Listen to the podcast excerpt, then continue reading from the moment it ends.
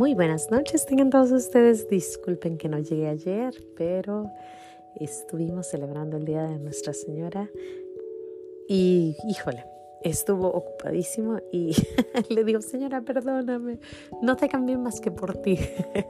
Así que estamos aquí de nuevo en el sexto día, voy a hacer el sexto día ahorita y despuesito voy a hacer el séptimo día de la novena a Nuestra Señora de Guadalupe con San Juan Diego. Oración inicial. Padre nuestro que estás en los cielos, santificado sea tu nombre. Venga a nosotros tu reino. Hágase tu voluntad en la tierra como en el cielo.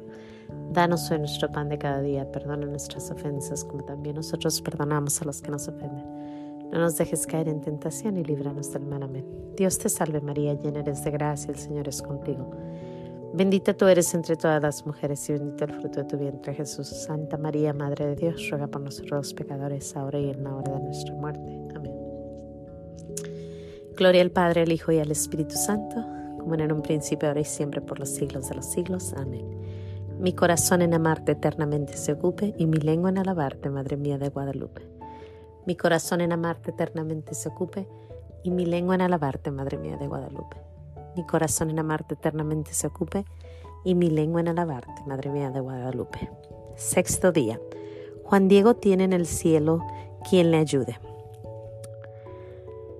Consideración.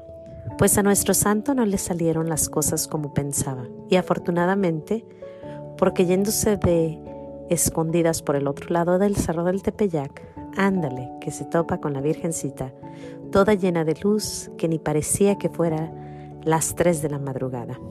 A ver, le pregunta, ¿qué hay en mi Sokoyotzin? ¿A dónde crees que vas?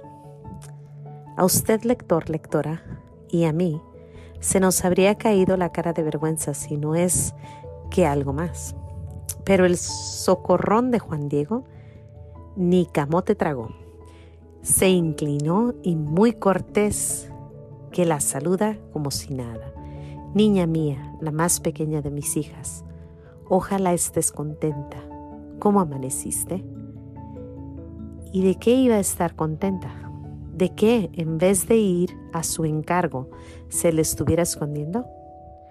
Oyó con atención todo el relato de lo del tío y la promesa formal de que volvería allí el día siguiente, si es que no se le presentaba algún otro improviso. Y ella respondió, piadosísima, con perdón se ha dicho, nunca lo ha vuelto a expresar en ninguna de todas sus apariciones. Oye y ten entendido, hijo mío, el más pequeño de que es nada, lo que te asusta y te aflige. No se turbe tu corazón, no temas esa enfermedad, ni otra alguna enfermedad y angustia.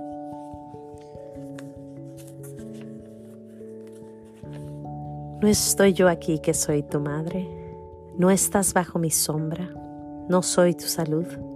¿No estás por aventura en mi regazo? ¿Qué me has menester?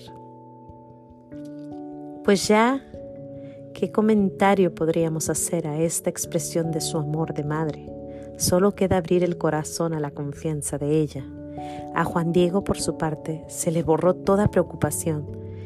Dio por santo, sano y rejuvenecido al tío, que para esa hora ya estaría preparándose su desayuno. Y ahora sí, atender a lo que la señora quería.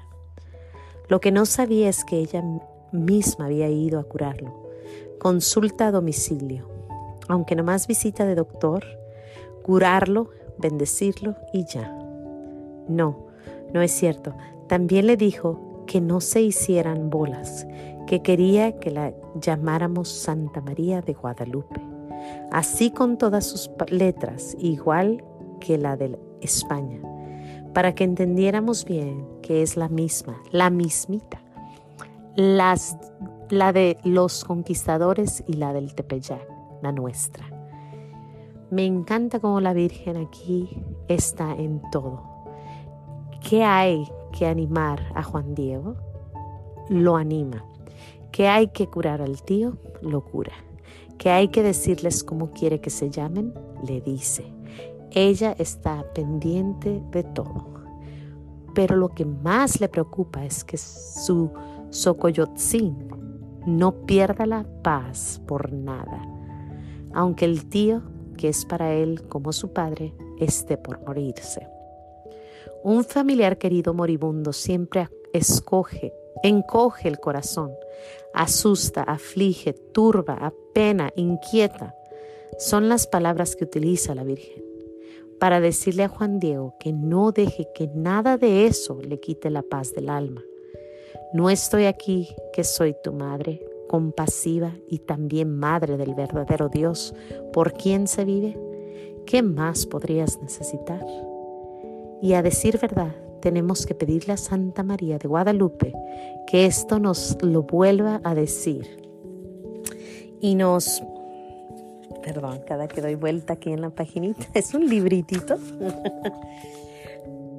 lo, es, lo esté recordando continuamente. Ahora que nos está yendo como en feria, con tantos malos que no más nos hacen cosas horribles. Como que la Virgencita quiere convencernos que por negras que sean las penas o las cosas, por nada perdamos la paz la paz que tiene a Dios, el que ella nos trajo.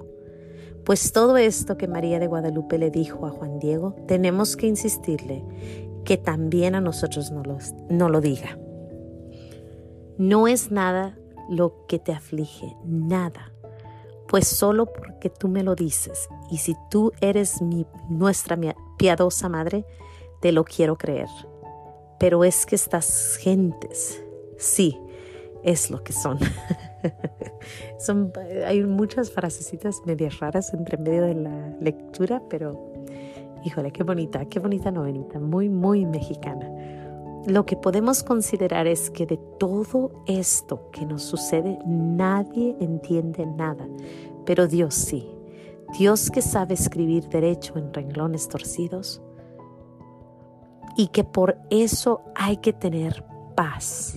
Es lo que del cántico ese tan bello. Entre tus manos está mi vida, Señor, entre tus manos pongo mi existir. Oración para el día sexto.